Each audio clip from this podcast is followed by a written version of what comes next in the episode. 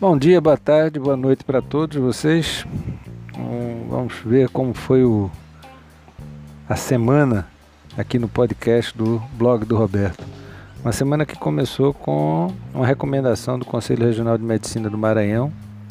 O Conselho Regional de Medicina do Maranhão ele recomendava o tratamento mais precoce possível do Covid-19, do coronavírus, e um tratamento com medicações recomendadas como a hidro, hidroxicloroquina, azitromicina e o zinco, logo nas fases iniciais do tratamento. Tratamento ocorrendo de uma forma diferente daquele que está sendo feito aqui no estado de Pernambuco. Uh, logo no dia seguinte, uma frase movimentava o, o Face, lembrando a gente que a saúva do Brasil ela não estava no Covid. A saúva brasileira ela é política. Saúva, que era uma formiguinha muito lembrada por Monteiro Lobato quando ele falava do atraso do povo brasileiro. E a gente prossegue notando que existem é, dois aspectos é, complexos no, no, na vida do brasileiro. Nós temos um setor privado hoje na economia absolutamente apavorado, que não consegue dormir, e um setor público que parece adormecido, semi-adormecido, sem pensar nas consequências do dia de amanhã para a economia. No dia 3 de maio nós tivemos também o famoso dia dos netos, netos que são madeira de lei. Né? E no texto é, escrito sobre o dia dos netos, é, se lembrava algumas coisas que eram importantes, principalmente nesse dia dos netos que deixou avós e netos distantes. Né? Este é um dia dos netos especial, os avós não podem chegar perto de seus netos por um ato de amor. Pela primeira vez na história do Dia dos Netos, a distância é o melhor remédio para uns e outros. Tudo por causa de um vírus que, se fosse colocado numa balança de precisão, pesaria, juntados todos os coronavírus do planeta Terra, bem menos que uma grama. Exatamente isso que você está ouvindo, bem menos que uma grama. Todos os coronavírus do planeta juntos não pesam uma grama. Aliás, pesam um décimo disso. Então se vê que tamanho não é documento, e tanto não é que os netos, pequenos seres humanos, discretos, mirradinhos, pouco acima da superfície onde pisam, também causam um estrago enorme na terra gigante. Não tenho netos, nem conheci meus avós. Eles se foram antes de nascer, ou muito cedo, quando eu nem sabia que eram meus avós. Minha avó materna faleceu quando eu tinha um mês de idade, minha avó paterna um pouquinho depois, eu fui uma criança sem avós, embora meus pais já com certa idade fossem meio pais, meio avós para mim. No passado recente, dificilmente se conheciam os avós. As doenças, a vida difícil, as migrações faziam que poucas crianças conhecessem seus avós, a não ser através de fotos amareladas ou causos contados pelos pais. Era um mundo de muitas mortes. Morriam muitos filhos em tenridade, muitos netos, muitos pais, muitas mães, muitos seres humanos. A morte era uma entidade presente no dia a dia das pessoas. A vida era uma exceção. O indivíduo ultrapassando os 50 anos era considerado ancião, respeitado pela sociedade. Aos 60 anos era um ser fantástico. Passando de 70 tinha parte com Deus ou com o diabo. E estes seres eram os depositários das memórias de um passado glorioso, cheio de luta e dor. Deles, os avós, vinham os conselhos célebres, não minta, lave as mãos, respeite seus pais, peça a bênção. Estudar e trabalhar nunca mataram ninguém. Quem gasta tudo que tem acaba sempre sem vintém. Como o mundo deles explodiu em guerras, preconceito, dramas românticos, infelicidades eternas dos casamentos, arrependimentos profundos, as gerações começaram a se insurgir contra a ancestralidade. Os anos 60 do pós-guerra foram definitivos em sepultar os padrões seculares em pó. Pior do que repetir as heresias dos pais era ser como nossos avós. Isso foi uma pena, pois se atirou no lixo da história muitas coisas. É, as coisas ruins e as joias, o joio e o trigo.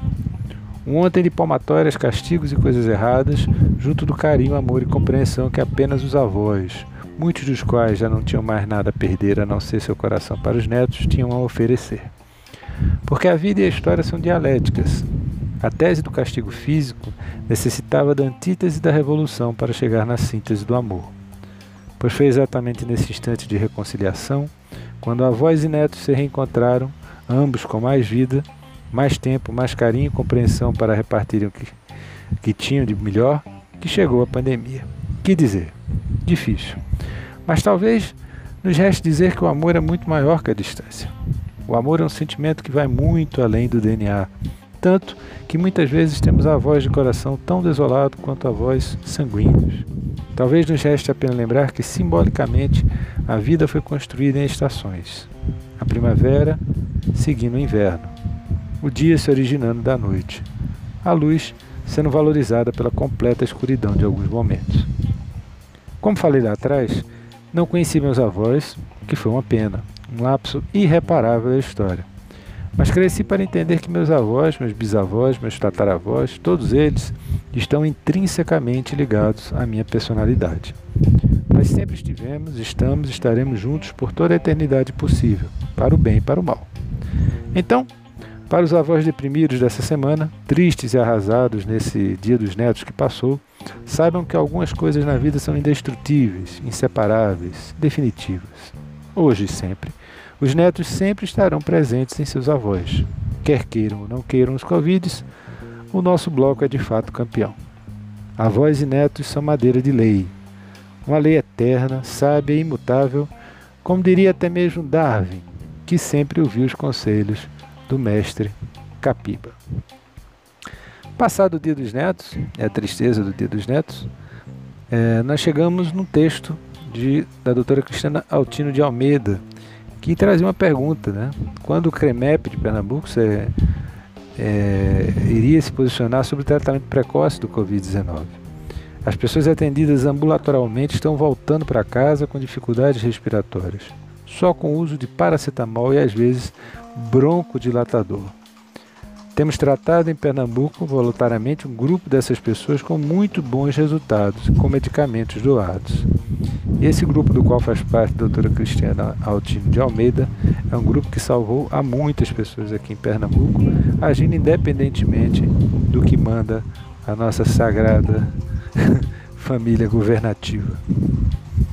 Uh, essa semana também foi tempo de nós lembrarmos dos quatro anos que passaram do prêmio, é, da apresentação do Mestre Odino Nascimento do Cinema São Luís, é, quando um, um, filme feito por ele, né, que falava da obra de Ariano Suassuna, né, o Imperador da Pedra do Reino, foi, é, ganhou um prêmio no, no festival aqui de Recife de cinema, que teve a direção do Aldini e do Vanderlei Andrade, é, fotografia do Nildo Ferreira e montagem do Paulo Sano. Um excelente filme de um cara que é craque, sabe tudo de cinema, curiosamente também de futebol, que é o Odini. Né? É, essa semana também nos trouxe um, um, momento de reflexão numa crônica chamada O Medo Chamado Brasil.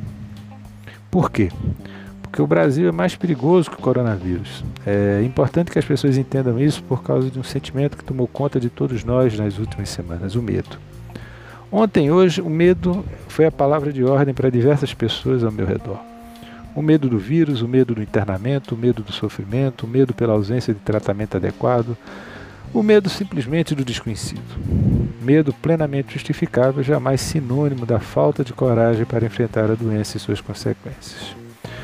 Porém, é preciso lembrar que em 80% dos casos o Covid-19 é assintomático, bem discreto, que na imensa maioria dos casos o tratamento precoce que temos em mãos resolve desde que não existam graves comorbidades, desde que o paciente seja tratado, desde que o tratamento precoce seja estabelecido ao invés de assistirmos propaganda política de respiradores ou ventiladores pelos governantes de plantão. Entretanto, eis que chega a esquizofrenia em nossa conversa. Horas preciosas da nossa adrenalina gasta em intermináveis discussões políticas. Uma batalha absurda entre grupos em busca do poder ocupa o noticiário e a mente das pessoas.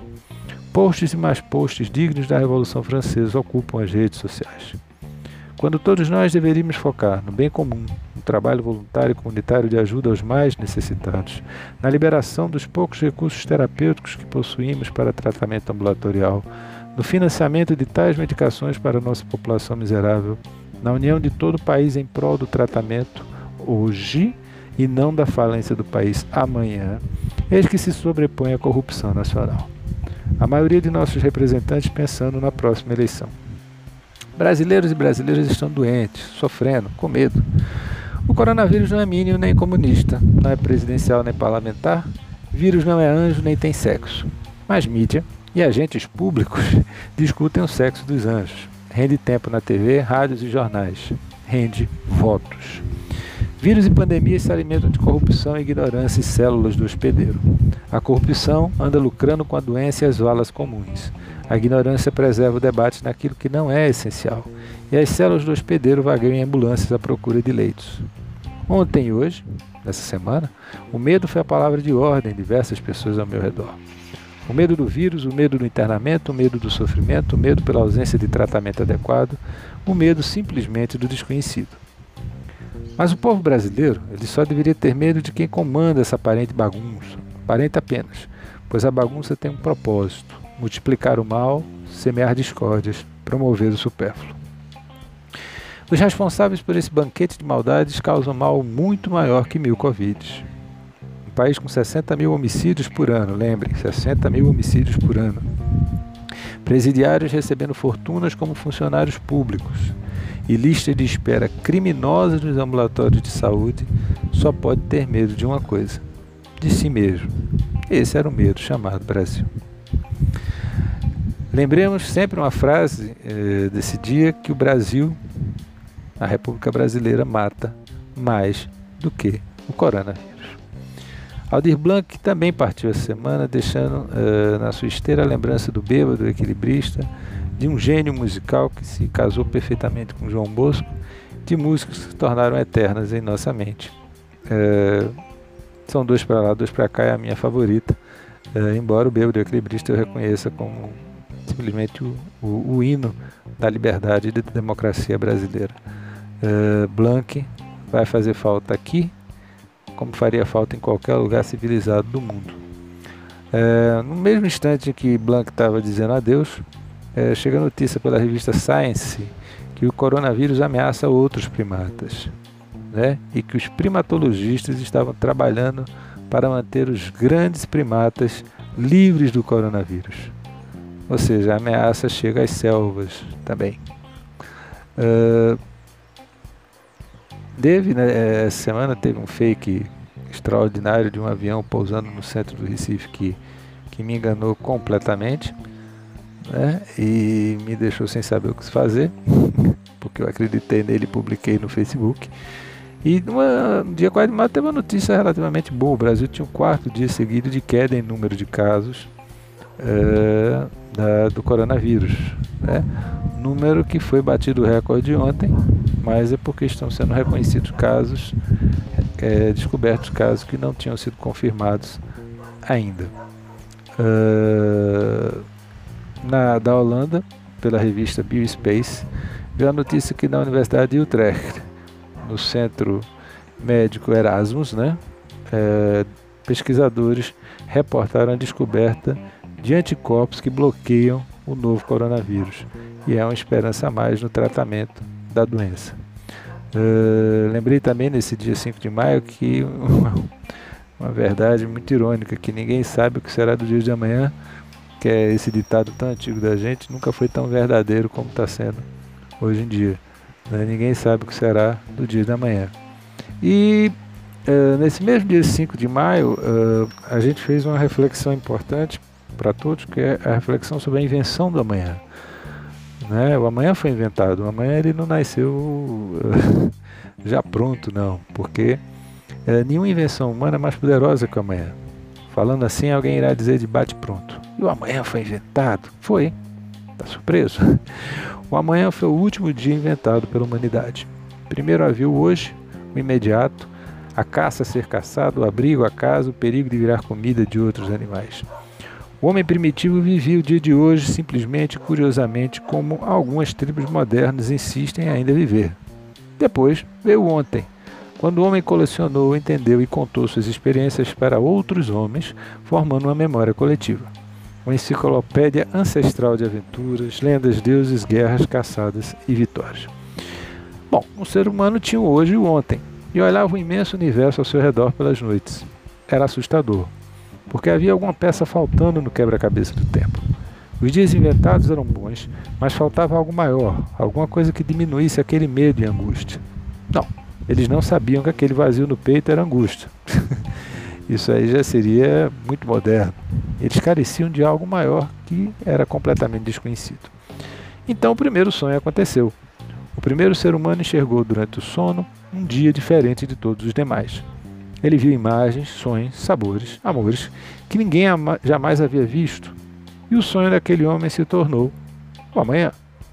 E o amanhã se tornou o território onde cabiam as fantasias, os planos, a esperança, a cura, a terra prometida, outros e outros sonhos da humanidade.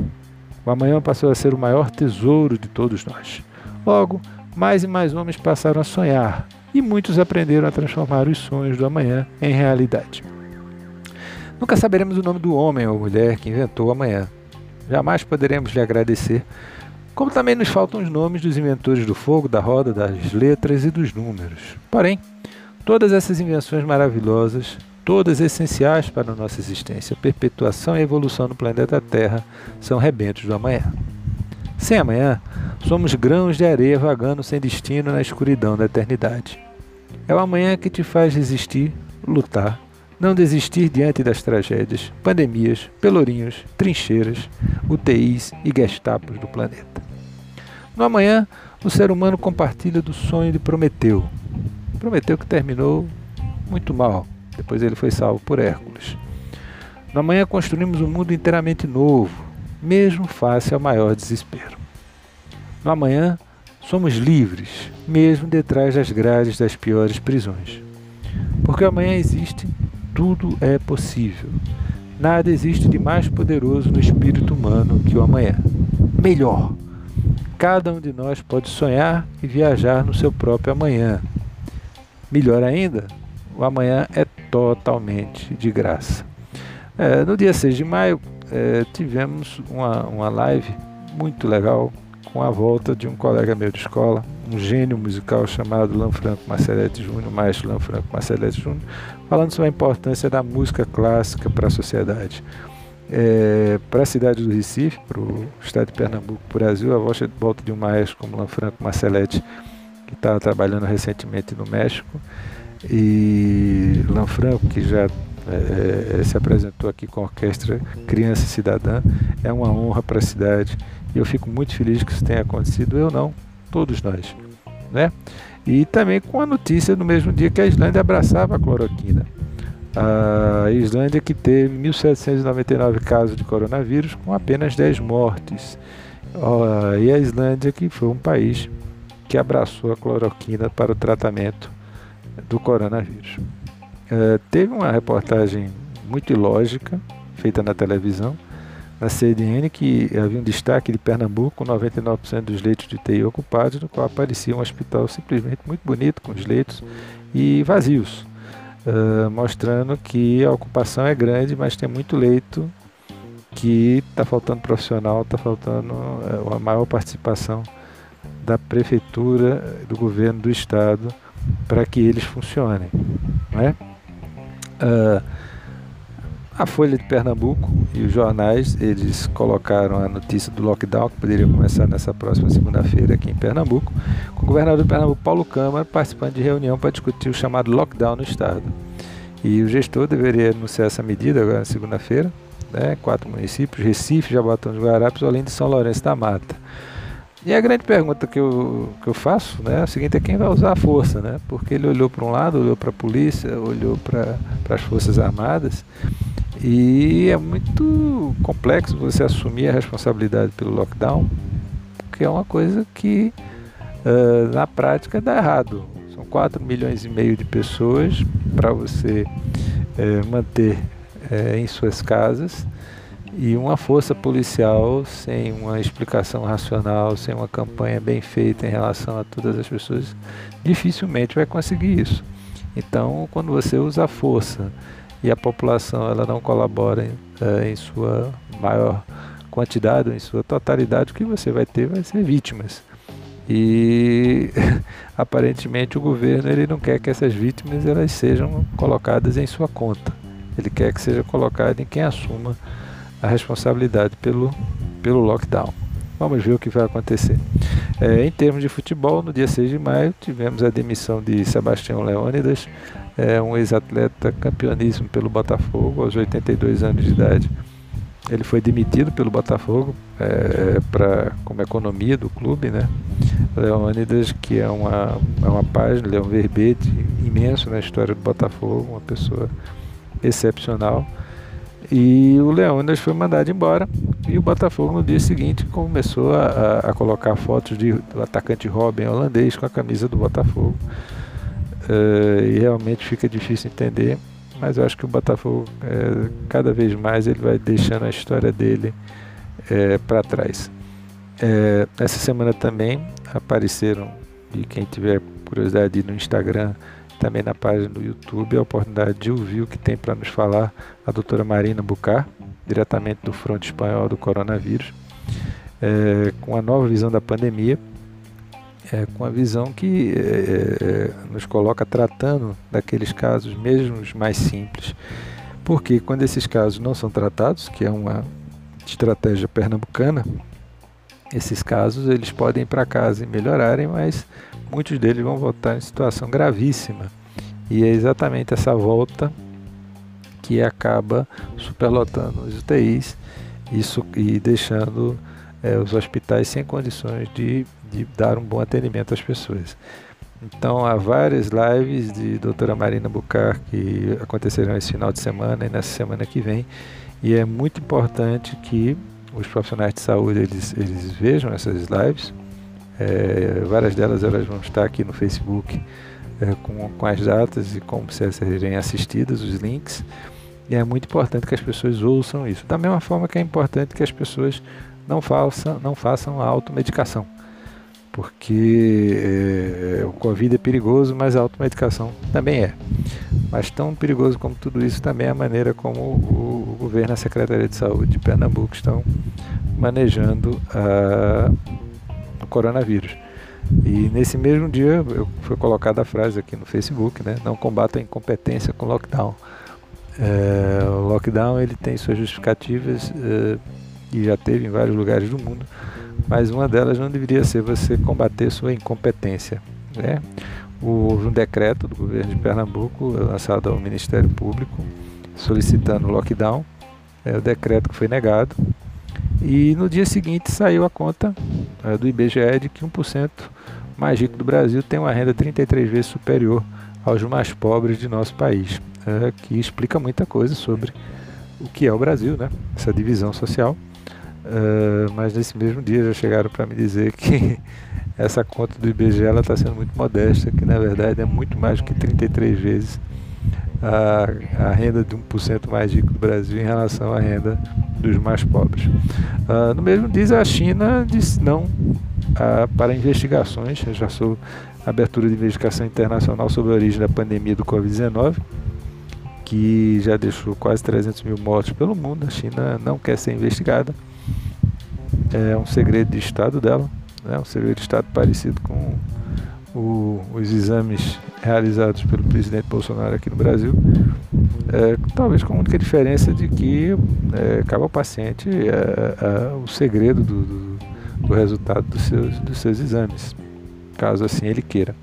No dia 7 de maio, que foi o dia do oftalmologista, uh, coube saudar o, em memória o oftalmologista Li Wenliang, o oftalmologista que alertou sobre o, a infecção, sobre a chegada do coronavírus, sobre o Covid na China e que foi chamado para conversar pelas autoridades chinesas, foi torturado e foi obrigado a desmentir é, o fato, dizendo que o Covid não existia e foi o primeiro a morrer do coronavírus, com a infecção com coronavírus. É, é, minha saudação a ele que eu acho, tenho certeza, é o mais valente oftalmologista do nosso tempo. Ele que enfrentou é, toda uma ditadura chinesa é, tentando dizer ao mundo que havia infecção, que havia o coronavírus e ele foi tratado da forma mais violenta possível. É, saudade imensa para sempre. Uh, também houve o Correio della Sera informando da cloroquina sendo usada é, em território italiano. Isso foi uma notícia muito boa. Né? E aconteceu a notícia que vai, no dia 16 de maio, vai haver o clássico entre Borussia Dortmund e Schalke, marcando o retorno da Bundesliga, o famoso clássico do Vale do Ruhr, uma das regiões mais ricas da Alemanha. E as equipes estão se preparando para voltar nesse dia 16 de maio. É, lembrando sempre que ontem na Coreia já aconteceu um jogo de futebol. É, e esse dia 16 de maio vai ser o dia D do futebol. Por quê? no Vale do Ruhr, na Renânia, a maior região industrial da Europa. É, orgulho, bombardeio, a região foi muito bombardeada na Segunda Guerra Mundial. Correio né, tem história de vitória e dor. E lá volta o futebol no dia 16 de maio com o clássico Borussia e Schalke 04. Portões fechados, jogadores trancafiados na semana. João Saldanha diria, haja biribe, saudade da esposa.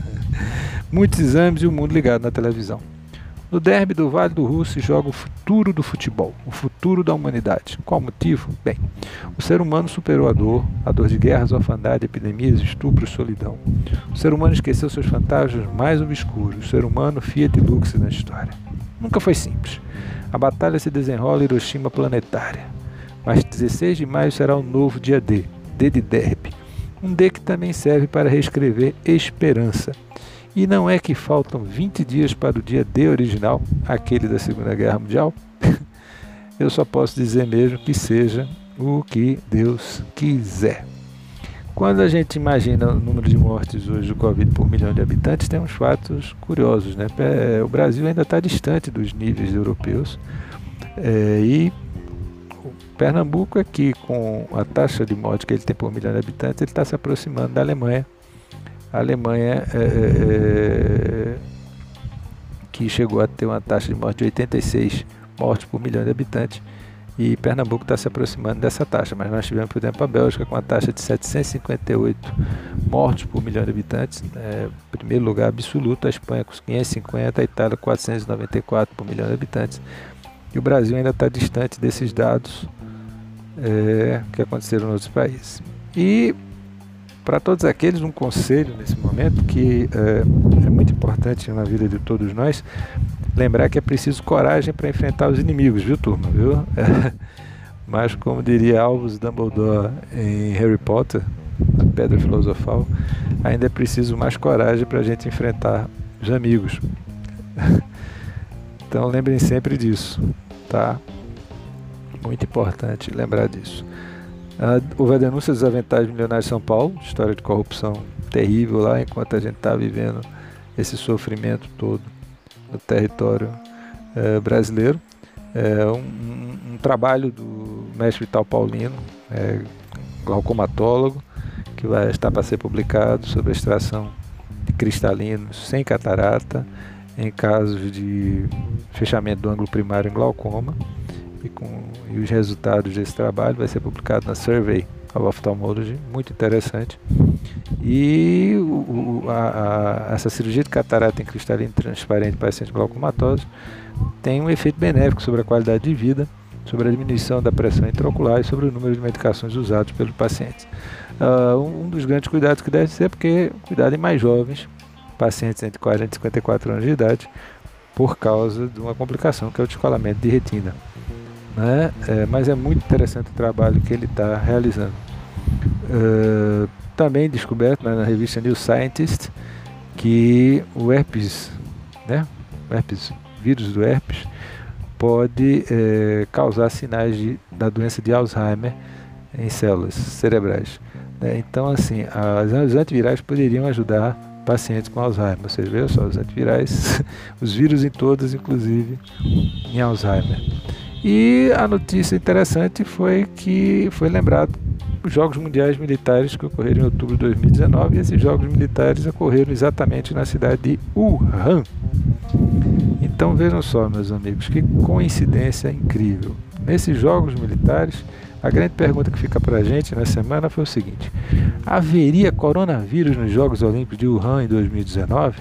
Porque tudo começou mal lá, né? Fecharam fábricas, famílias foram retiradas de suas residências, tudo por ordem do presidente Xi Jinping. Tudo pela segurança máxima das delegações, para o negócio ficar bonito, legal, né? Para todo mundo levar uma imagem bonita da China. Tudo pela segurança máxima das delegações, tudo pela glória da China. Uh, foram as sétimas Olimpíadas Militares Mundiais, em outubro de 2019. Urra!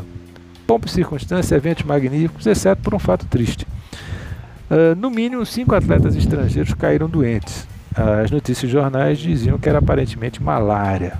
Muito pouco para uma competição com 9 mil atletas. Mas teriam sido apenas cinco? Era malária?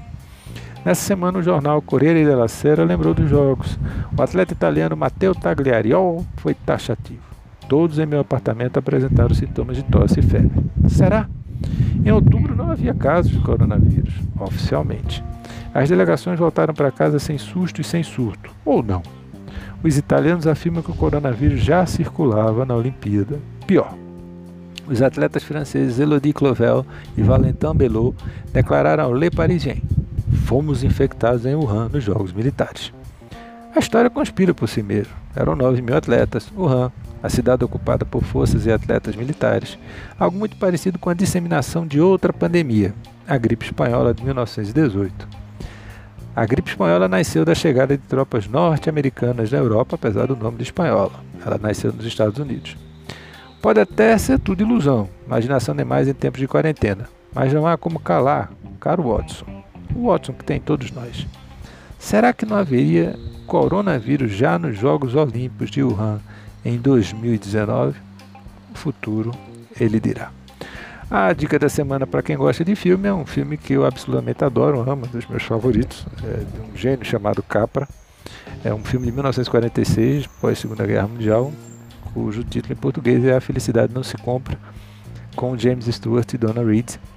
E em tempos como os nossos, de desespero, falência, morte, desilusão, é, é, é um filme que pode devolver a esperança a você que quer assistir um filme legal, a esperança ao mundo. Um filme simples, belo e eterno de um gênio chamado Capra. Uh, é um dos mais belos filmes da história do cinema. Uh, por mim, estaria em qualquer lista entre os 10 maiores filmes do cinema. E tivemos, terminando a semana, Maria Antonieta, ah, desculpe, o Jair Bolsonaro dizendo: Vou fazer churrasco sábado aqui em casa. Vamos bater um papo, quem sabe uma peladinha. Devem ser uns 30 convidados. Bom, essa notícia, fake ou não, como ele afirmaria no final de semana, é, gerou para todos nós um, algumas perguntas, tipo, por que presidente brasileiro gosta tanto de picanha? Eu não sei de onde é que veio isso. Eu preferia quando eles gostavam mais de caviar e champanhe. Mas agora o negócio se chama picanha. E aí eu fui procurar algumas fotos de, de, de presidentes brasileiros. Tudo começou com Getúlio Vargas, né? A primeira grande foto de Getúlio Vargas comendo um, um churrasco. Mas tem uma foto aqui no Facebook em que está simplesmente na mesa um churrasco gaúcho, João Figueiredo, Médici e Leitão de Abreu. Leitão de Abreu foi presidente do Grêmio, que era o time do Médici. E a gente pegou fotos de vários. Eu saindo colocando foto. Tem foto do Lula comendo sua picanhazinha. Coitado Fernando Henrique pegou uma buchada pela frente sofreu. Temos o Temer também aqui, o Sarney que não teve churrasquinho para ele porque ele ficou atrás de carne para botar nas mesas, mas sumiram com boi gordo. A Dilma também comendo aqui. E no centro das fotos colocadas no Facebook, uma tal de Maria Antonieta. Mas por que isso? Por causa de um texto que é o churrasco do presidente. Né? Bom, veja só, porque estranho não é, né? Pouca gente resiste ao churrasco. Esse prato portenho gaúcho virou preferência nacional. E através dos anos o antigo caviar e o champanhe dançaram, né? O romanê contia parte. Picanha e companhia virou manjado poder. Getúlio Vargas trouxe o churrasco à presidência, Jango curtia feito na terra, uruguaio. Médici curtiu o seu com Figueiredo e Leitão.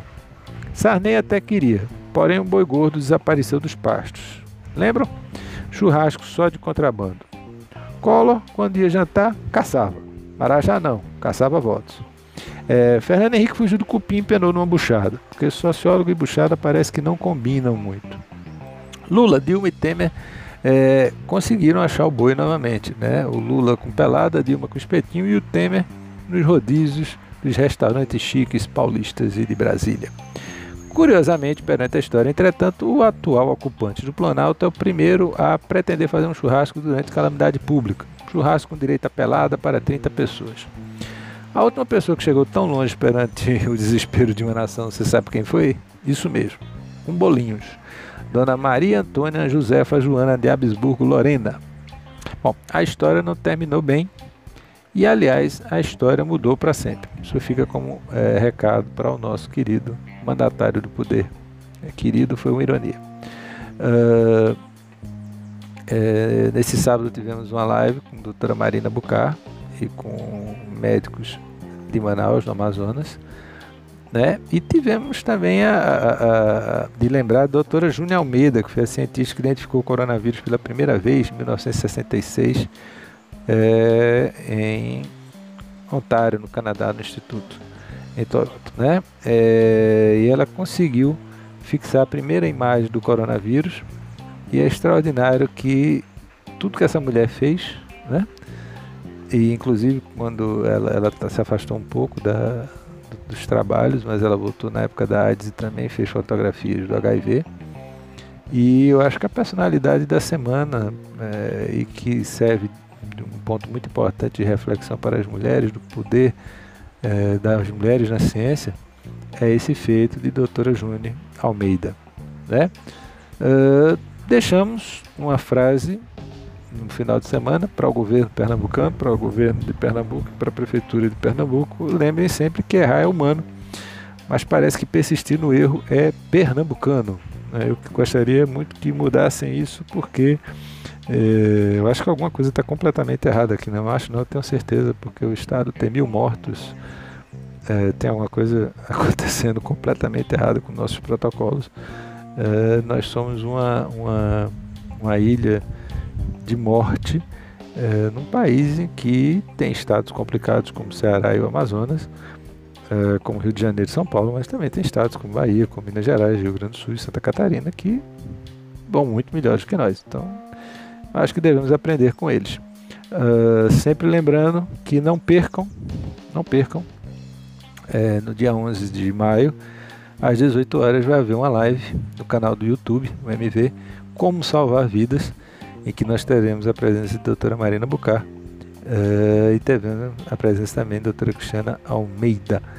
E é muito importante porque tudo hoje em dia que a doutora Marina Bucar tem a oportunidade de aparecer e, e dar a opinião dela sobre o assunto e poder nos ajudar a, a resolver de maneira mais satisfatória o problema dos pernambucanos, dos brasileiros que morrem, eu acho que são experiências fundamentais. Hoje, disse adeus um dos pais do rock and roll. Né? A gente tem que lembrar do, de Long Tall Sally, que os Beatles ressuscitaram nos primeiros discos, mas disse adeus Little Richard. E eu estou aqui dentro de uma foto do Little Richard com, com os Beatles, com John, Paul, George Ringo, e eles em volta daquele que era o ídolo deles, né? E uh, o Little Richard com Chuck Berry, uh, Jerry Lee Lewis e outros monstros do começo do, do, do rock, eles uh, foram de certa forma, tanto eles despertaram nos Beatles o, o, amor pela música negra americana e por aquele tipo de rock que eles faziam, como eles foram como os Beatles pegaram essas músicas e, e as transformaram e devolveram para a América com um caráter é, é, absolutamente renovado, mas é, sempre extremamente respeitoso com essas figuras lendárias do rock. E é muito, muito importante quando a gente vê o talento respeitando o passado. Uh, ficamos aqui no podcast com a imagem do, de, do mestre Lucídio José de Oliveira, que nos manda uma foto de médicos e equipes de enfermagem, equipes de saúde desabadas, mortas de cansaço. E ele coloca do lado dizendo que esse é o repouso da seleção brasileira. Realmente, a seleção brasileira nesse momento ela repousa naqueles que cuidam dos pacientes com coronavírus, naqueles que lutam contra a pandemia. Mas lembrem sempre que nós temos duas pandemias no Brasil. E eu até agora não sei qual delas é pior se a pandemia viral ou se a pandemia political. Grande abraço para vocês que ficam. É uma semana que seja melhor do que essa que passou, sempre com a esperança na manhã. Abraço, beijo imenso. Até mais, gente.